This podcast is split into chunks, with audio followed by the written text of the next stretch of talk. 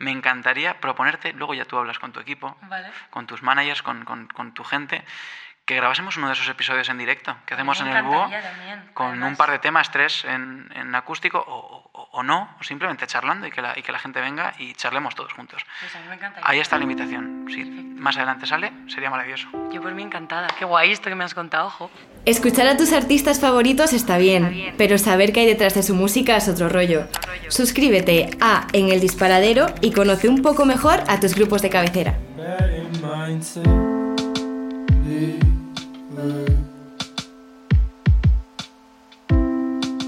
You slowly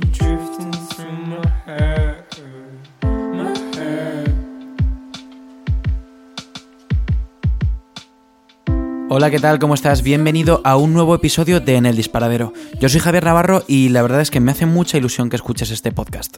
Porque sí, porque tenía muchas ganas de entrevistar a Natalia, la verdad. Este es un podcast donde hablamos de una forma un poco distendida, donde intentamos indagar detrás de lo que hay de la música y del propio artista y donde a veces conseguimos mostrar una cara diferente de ellos. Esta vez creo que lo hemos conseguido. Solamente el hecho de que haya reconocido ciertos errores creo que demuestra que Natalia tiene algo especial.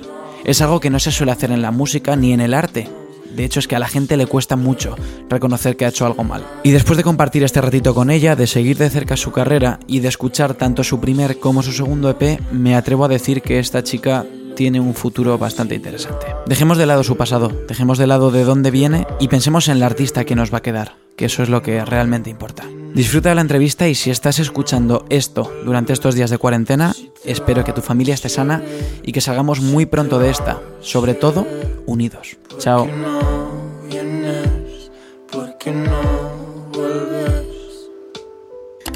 Bueno, bueno, bueno, Natalia Lacunza, ¿qué tal estás? Muy bien, ¿y tú? Eh, no, muy bien no estás, vamos a ser sinceros. Estamos nerviosos todos. Estamos acojonados. Un poquito, pero bueno, normal. En mitad de este, eh, Madrid, eh, semiapocalíptico, no, no voy a tirar de titulares de Ana Rosa Quintana que, que enfurezcan y, y- y llamen al caos. Eh, bueno, estamos bien. Nosotros de momento estamos bien. De momento estamos bien. Tenemos gel antibacterial, Ya he visto que eres muy precavido. Me parece genial.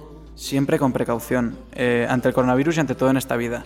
Eh, ¿Qué tal estás? Ya vamos a dejarnos de tonterías porque creo que tienes algo más importante de lo que hablar que del coronavirus. A ver, sí, para, para mí, por lo menos sí. Nada, que esta noche, bueno, no sé cuándo sale este podcast. Esto sale el lunes. Ah, vale, bueno, pues nada, que, que acabo de sacar mi, mi segundo trabajo, el EP2, y, y nada, pues por eso estoy aquí contigo. La verdad es que me hace mucha ilusión porque eh, creo que eres un- una chica especial, cuanto menos. Eh, bueno, no, no te quería regalar flores, pero es posible que, bueno, es posible no, un montón de gente que escucha stream es gente con gustos un poco más alternativos, que tiene un montón de barreras, porque el clasismo eh, no solamente va de un lado al otro, sino que también va del otro lado al, un- al uno. Y el clasismo intelectual es algo muy jodido. Es jodido, tío, y es algo que yo tengo muy presente saliendo de un programa como Operación Triunfo y estando como clasificada en el mainstream de la manera en la que como supuestamente te, te clasifican una vez sales de ahí, ¿no? Pero de todas maneras también, también creo que hay barreras que se están rompiendo y la primera encargada fue Amaya que hizo, ¿sabes? sí, pues voy a tirar todos esos estigmas a tomar por culo y voy a demostraros que eso no es así, ¿sabes? Entonces en ese sentido yo creo que estamos haciendo un trabajo guay como rompiendo un poco eso. Yo tengo un, un montón de opiniones sobre tu primer EP, hablaremos de algunas de ellas, eh, pero... eh, Yo también las tengo. ¿Sí? Claro. Dinos alguna de ellas, por favor. Nada, pues nada, o sea, yo, ay, yo le tengo muchísimo cariño a otras salas, o sea, y me gusta un montón los temas que hice, pero al final es como, en este año que ha pasado, es como, para mí han sido como cinco años y he tenido muchísimas cosas de las que aprender que, que igual otra persona que no está en este contexto no los tiene, ¿no? Y yo siento que he sido como una esponja y me, me he empapado de todo lo que me ha pasado y he ido aprendiendo como un montón, entonces al final es como que no ha pasado tanto tiempo, pero yo ahora veo cosas que, que hice para el primer EP que por ingenuidad básicamente igual son errores que no voy a volver a cometer en un futuro, ¿sabes? O cosas así, pero de todas maneras yo estoy muy contenta. Yo creo que he seguido en todo momento lo que, lo que me ha apetecido hacer y he sido súper sincera conmigo misma y súper, eso, como súper honesta y, y en realidad, pues yo qué sé, también está guay como ver la evolución de un artista, ¿no? Entonces, pues tampoco me arrepiento de nada en realidad. Aparte me gusta porque la evolución está siendo rápida. Eh, Eres del año 99. Me cuesta horrores encontrar entrevistados más jóvenes que yo, pero este es el caso. Soy de 97. Y, y es cierto que, que ha sido rápido en, en ese aspecto, pero también en el aspecto de que hace seis meses, el 21 de junio, si no me equivoco, salió otras salas. Joder, Esto ha ido todo muy rápido. Decías de errores y hablaba yo de virtudes. Eh, creo que una de las canciones más aplaudidas o de las que más han compartido cuando la gente escucha Stream, que Stream es una radio online 24/7 que puedes escuchar en soystream.com, toma spam, eh, era eh, eh, Nana Triste con, con Guitarrica. Y estoy seguro de que es que la mayoría de la gente que escuchaba esa canción en ese momento en stream no sabía ni se paraba a pensar que tú eras un artista salida de OT o que Guitarrica de la Fuente era un niño joven y guapo que eh, iba a terminar eh, siendo... Es que es verdad. Eh, pero ya una vez que... Fíjate, me fastidia un montón, porque luego una vez que les conoces, que les ves, que les escuchas hablar, les estigmatizas completamente. Y puede pasar la guitarrica a Taburete, a Manolo o al de la moto. Tienes valores o juicios que sin saber quién era esa persona no tendrías. Cuando lo que yo tengo que valorar de ti, creo, es tu música. Qué jodido y qué frustraciones te habrá tenido que crear esta movida, ¿no? Sí, pero bueno, al final eh, yo creo que lo importante es centrarte en el trabajo que tú haces, tío, y en el avanzar y en los como los siguientes metas y siguientes cosas. Al final, lo importante es que la gente te escuche. Esos estigmas están ahí y van a estar ahí porque la gente es muy snob y eso lo sabemos y cada vez más, ¿no? Pero, pero yo creo que hay cosas que están demostrando que no, que no tiene por qué ser así y que al final, no sé, todo... De, al final, si, si lo que valoras es la música, pues valora la música, tío. No, no hace falta que vayas más allá ni que... O sea, en algunas cosas sí, ¿no? Pero, pero bueno, yo creo que todo se demuestra con hechos y con trabajo, básicamente, tío. Y hay que centrarse en eso, en el trabajo. Y, y poco a poco las cosas irán cayendo por su propio peso también, ¿sabes? No sé. Valorando la música, 100% la música. Eh, vamos a poner un temita y con esto cerramos el, el tema de otras salas porque hay que hablar de pedos. Un temita curioso. Pienso más de lo debido, siempre quiero más lo que pido. Quiero estar sola conmigo, todo lo demás es solo ruido. Ahora me vas a escuchar, ya no me puedo callar. Voy a quemar la ciudad contigo dentro. Ahora me vas a escuchar, ya no me puedo callar, ya no me puedo callar. No sabes cuál es, porque lo hemos metido en postproducción. ¿Cuál crees que es? Pues no sé, con- seguro que pones tarántula, ¿no? Qué bien, qué bien me conoces. Eh, ¿Es ese uno de los errores de los que hablabas antes? A ver, yo no creo que sea un error porque, a ver, también te digo, o sea, las cosas son súper relativas y depende del momento, depende de con quién lo hagas en ese momento también. Eh, pero no es que fuese un error, pero creo, creo que me lo podría haber ahorrado. O sea, creo que podría haber metido otra canción que, que, que, que no hubiese, o sea, que hubiese hecho que no hubiese pasado como toda esta polémica y todo esto, ¿no? También creo que, que las cosas, o sea, que yo tengo, tenía como muchas más cosas que demostrar y que no me, yo, o sea, que no hace falta como encas- encasquetar a la gente como en, en algo, ¿no? Sí que entiendo que el parecido, sí, también entiendo que igual hay mucho público que, cuyas ref- referencias de música externa no son tan amplias o no son tan tal, ¿sabes? Y como que no pueden llegar a entender o no saben ver en ese momento porque no lo han escuchado que hay como muchísimos más elementos, o sea, me refiero que esos elementos están cogidos de una música muchísimo más amplia que una sola artista, así que entiendo que es como que claramente recuerda a esa canción. También te digo, cuanto más escuchas la canción, más te das cuenta de que tienen cosas súper diferentes y que, pero entiendo como el, entiendo el momento de decir, se parece muchísimo, te estás copiando y no sé qué, no sé cuántos. También te digo, bueno, pues espérate, escucha este EP nuevo y me dices si sigues pensando lo mismo. Me parece eh, que acabas de demostrar eh, una honestidad y una sensatez impropia del mundo mainstream, impropia del mundo de la cultura, y es decir, pues fíjate, me lo podría haber ahorrado. O sea, es que no entiendo por qué la gente no es capaz de decir, pues fíjate, no es lo mejor que he hecho en mi vida, o sea, no es, no es el mayor de los aciertos. Es así, o sea, al final, en ese momento yo también estaba en un proceso de creación loquísimo, estaba viviendo una situación que no había vivido en mi vida, que para cualquier persona es súper surrealista, ¿sabes? Estaba como súper metida en el curro. Obviamente yo ya era consciente de eso, ¿sabes? Y yo, yo era consciente de que la gente podía llegar a compararlo. Pero en ese momento estaba como eso, como tan así, ¿sabes? Como tan con las con, la- con los ojos como superpuestos en eso y toda mi energía y todo mi, mi esto, que no sé, a veces me hubiera gustado que alguien me hubiera dicho en plan de no hagas eso, tío, porque te lo puedes ahorrar, ¿sabes? Yo en ese momento estaba como tan cegada y tan tal, lo había escuchado tantas veces que a mí ya como que incluso se me olvidaba, ¿sabes? Y aparte de eso, porque yo tenía como muchísimas otras referencias aparte de esta artista, ¿sabes lo que te quiero decir? Entonces yo, mi- yo misma tampoco le di tanta importancia y luego, pues bueno, la gente siempre eh, pues es normal que lo relacione, pero lo- luego también hay gente que va malas y hay gente que va buenas, ¿no? Hay gente que me lo ha dicho en el buen sentido y hay gente que me lo ha dicho en el mal sentido. Yo, yo ahora mismo lo veo y digo, podría haberme ahorrado y directamente que nadie hubiera hablado de esto y ya está. Pero bueno, tampoco puedo volver al pasado, ¿sabes? No sé. Hasta aquí. Como no vamos a volver al pasado, ya nunca más, jamás, vamos a centrarnos en el presente y en el futuro. Bueno, ahora mismo es futuro, porque quedan horas para que salga. Cuando escuchan esto, es presente, incluso pasado. Joder, es que el presente es una décima de segundo, ¿eh? Es el tiempo, ¿eh? Vamos a escuchar eh, un tema que... Bueno, vamos a empezar escuchando el tema con Bronquio, Vale. que me parece interesante.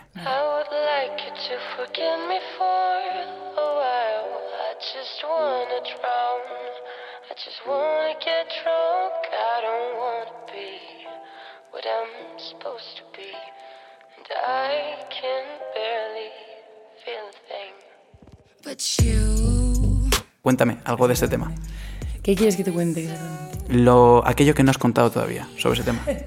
Bueno, pues Algo duele más es una canción. eh, hubo como dos canciones del EP que compuse súper seguido, como en tres días o algo así, y son Algo duele más y a otro lado, que fue justo cuando me regalaron eh, un teclado, que es el teclado que tengo en casa, y pues es- me pegué como una semana encerrada en casa solamente con el teclado sentada en plan a lo indio, ¿sabes? En el, sin montarlo ni, ni hostias, o sea, estaba ahí como todo el rato tocando cosas aleatorias.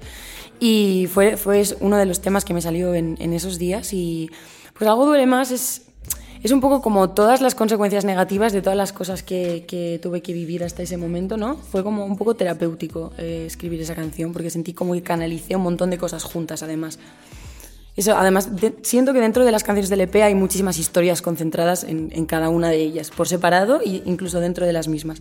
Y eso, y nada, me junté con, con Bronquio, gracias a, a mi AR, a Marcos Ferweather, y nada, estuve viendo su curro, me gustó muchísimo, vi que tenía una canción con Carlangas, que es el cantante de Novedades Carmiña, que a mí Novedades Carmiña es, yo creo que es uno de mis grupos favoritos de España, me lo paso genial viéndoles, es como mi cosa favorita.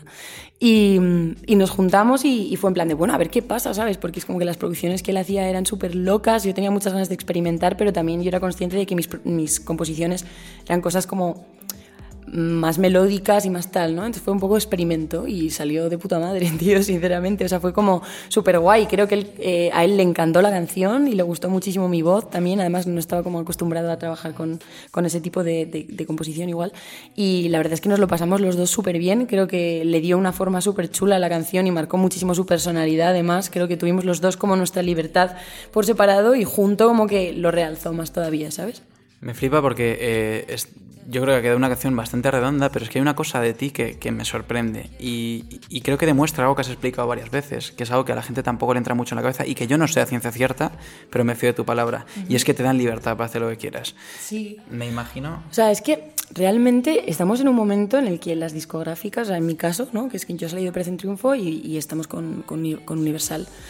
Y yo era súper consciente en plan de el momento coger a una persona, en plan la cara, la voz y tal, y hacerle un producto en plan como a su medida, entre comillas, eso es algo que con la cantidad de, productos que hay ya, yo, veía eso desde fuera antes de entrar a OT y todo y decía, ya no tiene sentido eso, ¿sabes? O sea, aquí las cosas tienen que nacer de, la personalidad de uno y de, y de como la dirección que tú tengas y la cosa está en, en comunicar tus ideas y comunicarle a tu equipo como la movida que tú quieres hacer y ya que confíen en ti o no, o, o tal, que también te digo, la confianza se va trabajando con el tiempo, ¿no? Pero yo en ese sentido tengo mucha suerte porque yo creo que he sabido comunicar mis ideas muy bien en, ese sentido. Eh, hemos ido como trabajando y la confianza ha ido como a más a más. Les ha gustado mi propuesta, están contentos con, con ella. Yo estoy súper feliz por eso, porque nadie me ha dicho lo que tenía que hacer, pero yo sola he conseguido como sacarlo un poco a poco, ¿sabes?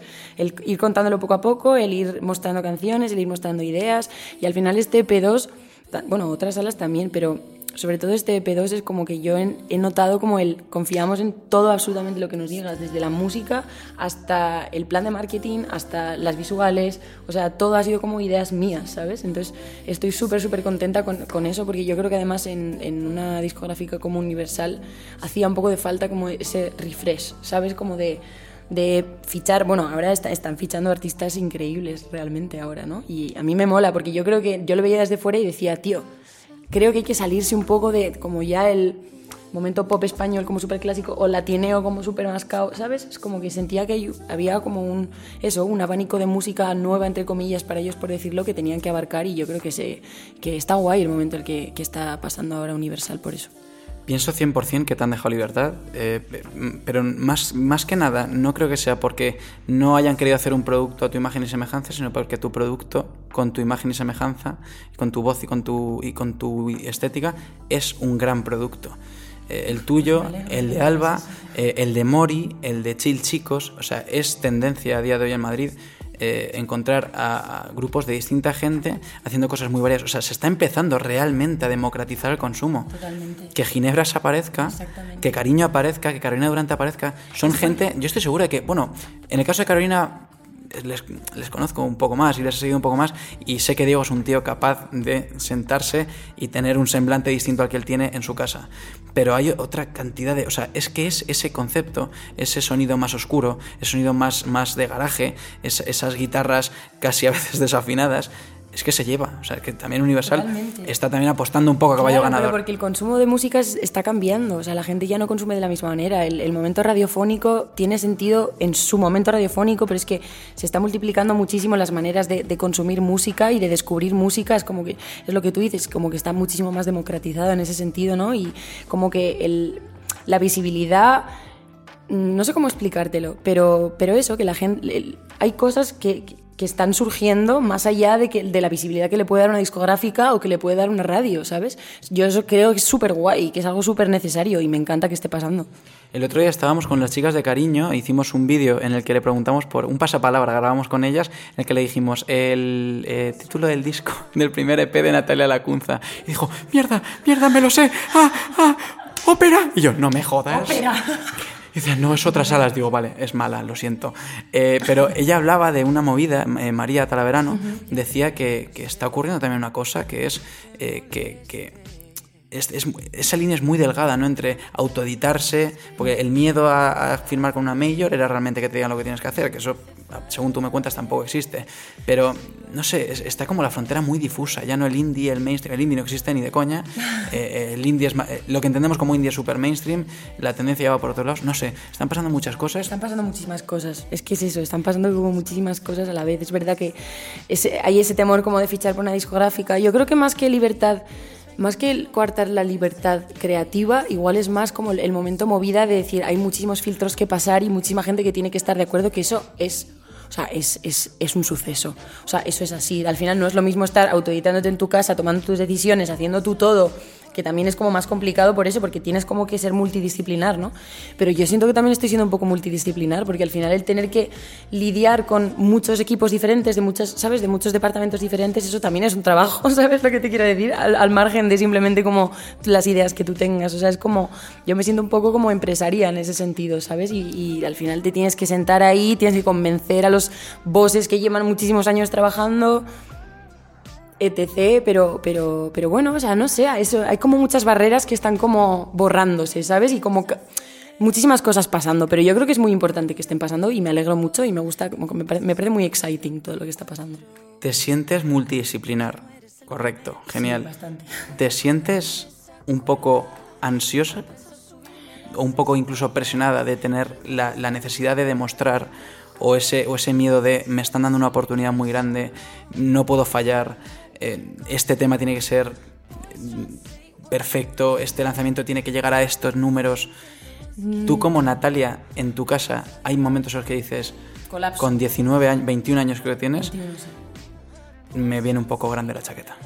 Mm, Voy por momentos, porque yo siempre he sido una persona súper autoexigente y súper agonías en ese sentido. O sea, sí que he aprendido un poco a controlarlo porque, porque tienes que lidi- lidiar con tus sentimientos, relativizar, intentar hacer las cosas lo más razonablemente posible y al final pensar que, que la comunicación es súper importante y que la manera en la que tú comuniques las cosas, tal, ¿no? O sea, yo obviamente tengo mis momentos de colapso de decir, esto que, es, que he hecho es una puta mierda, pero también tengo mis momentos de decir, coño, qué guay esto que he hecho, ¿sabes? Y me parece guay como que Universal esté, esté apostando por esto y, o sea, tengo como muchos momentos, yo soy, yo soy también súper montaña rusa, pero lo que... Lo más duro para mí ahora mismo en la circunstancia en la que estoy es que, a pesar de que esté con una discográfica, es decir, yo no tengo como una persona que sea mi manager y que con la que yo pueda hablar de, ¿sabes? Siento que estoy un poco sola en ese sentido, o sea, siento como que yo acarreo todo el peso, yo acarreo todo el peso de todas las decisiones y de, y de las cosas buenas y de las cosas malas. Entonces eso al final mm, siento que a veces tengo que tener una fuerza como inhumana que hay veces pues como una persona humana no la tengo, ¿sabes? Y, y- y me, me entran como las inseguridades y, y eso, pero, pero en realidad sé que estoy bien rodeada y que poco a poco las cosas se irán sucediendo como se tengan que suceder y que lo, más, lo, lo único que tengo que hacer es seguir trabajando y seguir como dedicando toda mi energía a eso que en realidad es que no sé hacerlo de otra manera. O sea, a veces es como que yo a mí misma me autocolapso, pero es como que digo, es normal también, ¿sabes? Hay una pequeña diferencia entre un ser humano normal, como puede ser mi caso, a ti, que son eh, varios miles de seguidores de diferencia, incluso varias miles de personas que se aferran a tu música, a tu arte, a tu mensaje, a tu, eh, a tu vida, como, como un clavo ardiendo en situaciones de no sentirse cómodo en la vida, de tener un problema con su pareja, de no estar contento en el cole, porque aparte tenéis fans bastante jóvenes.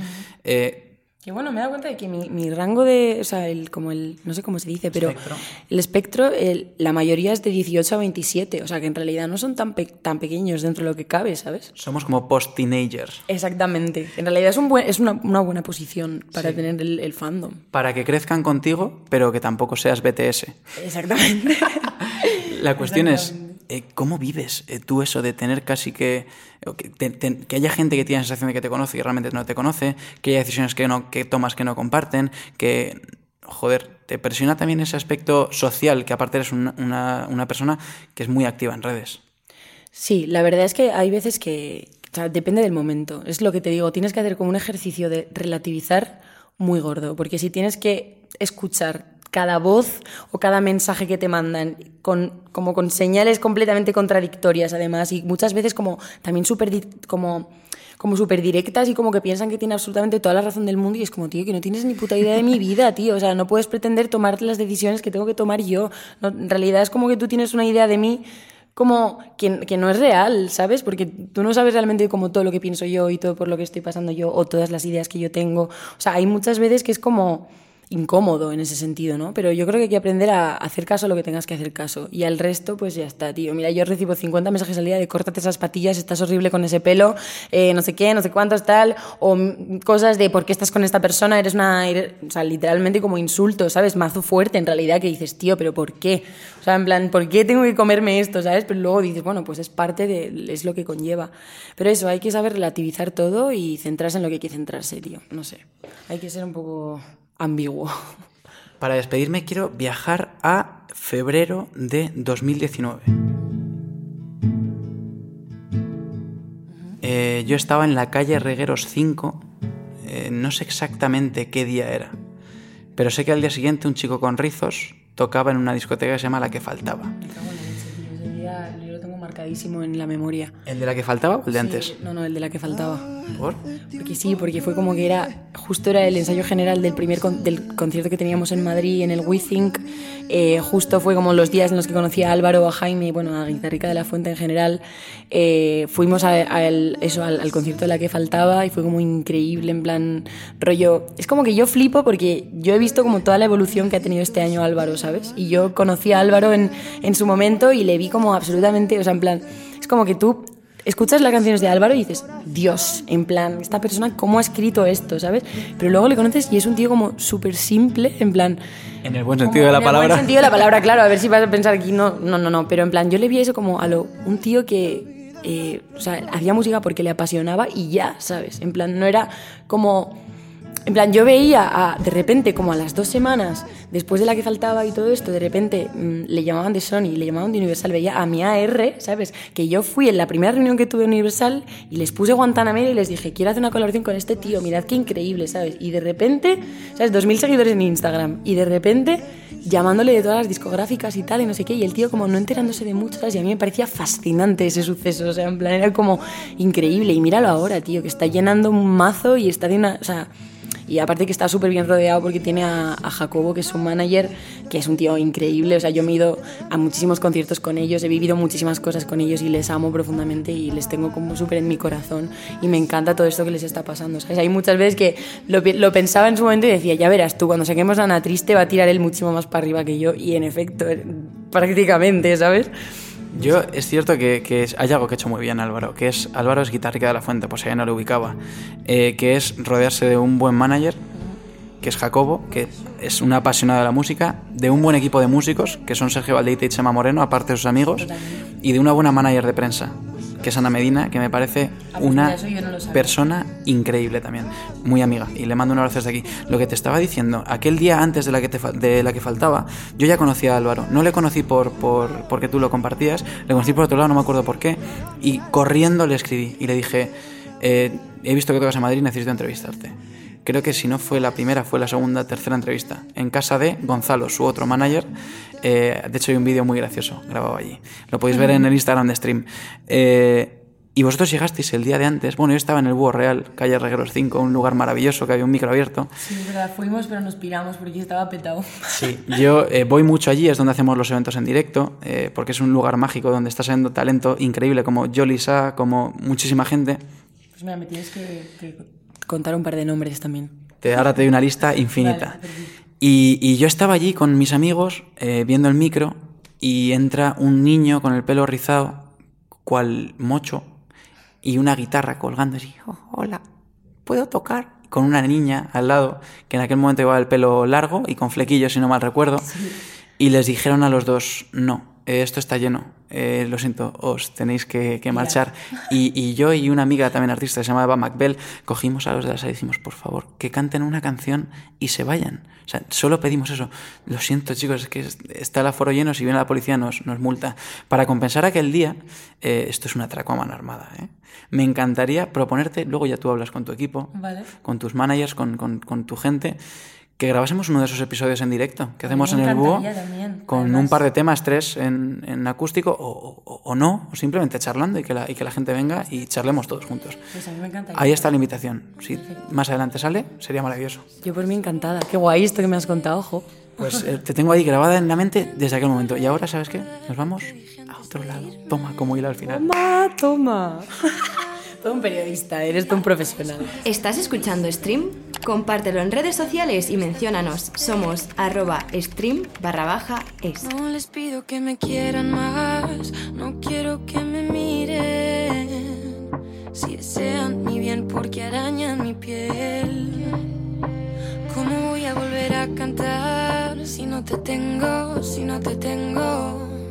Todos quieren saber, pero nadie sabe si en verdad estoy bien. Ven, mi amor, quítame esta pena, por favor. Escuchar a tus artistas favoritos está bien, pero saber qué hay detrás de su música es otro rollo. Suscríbete a En el Disparadero y conoce un poco mejor a tus grupos de cabecera.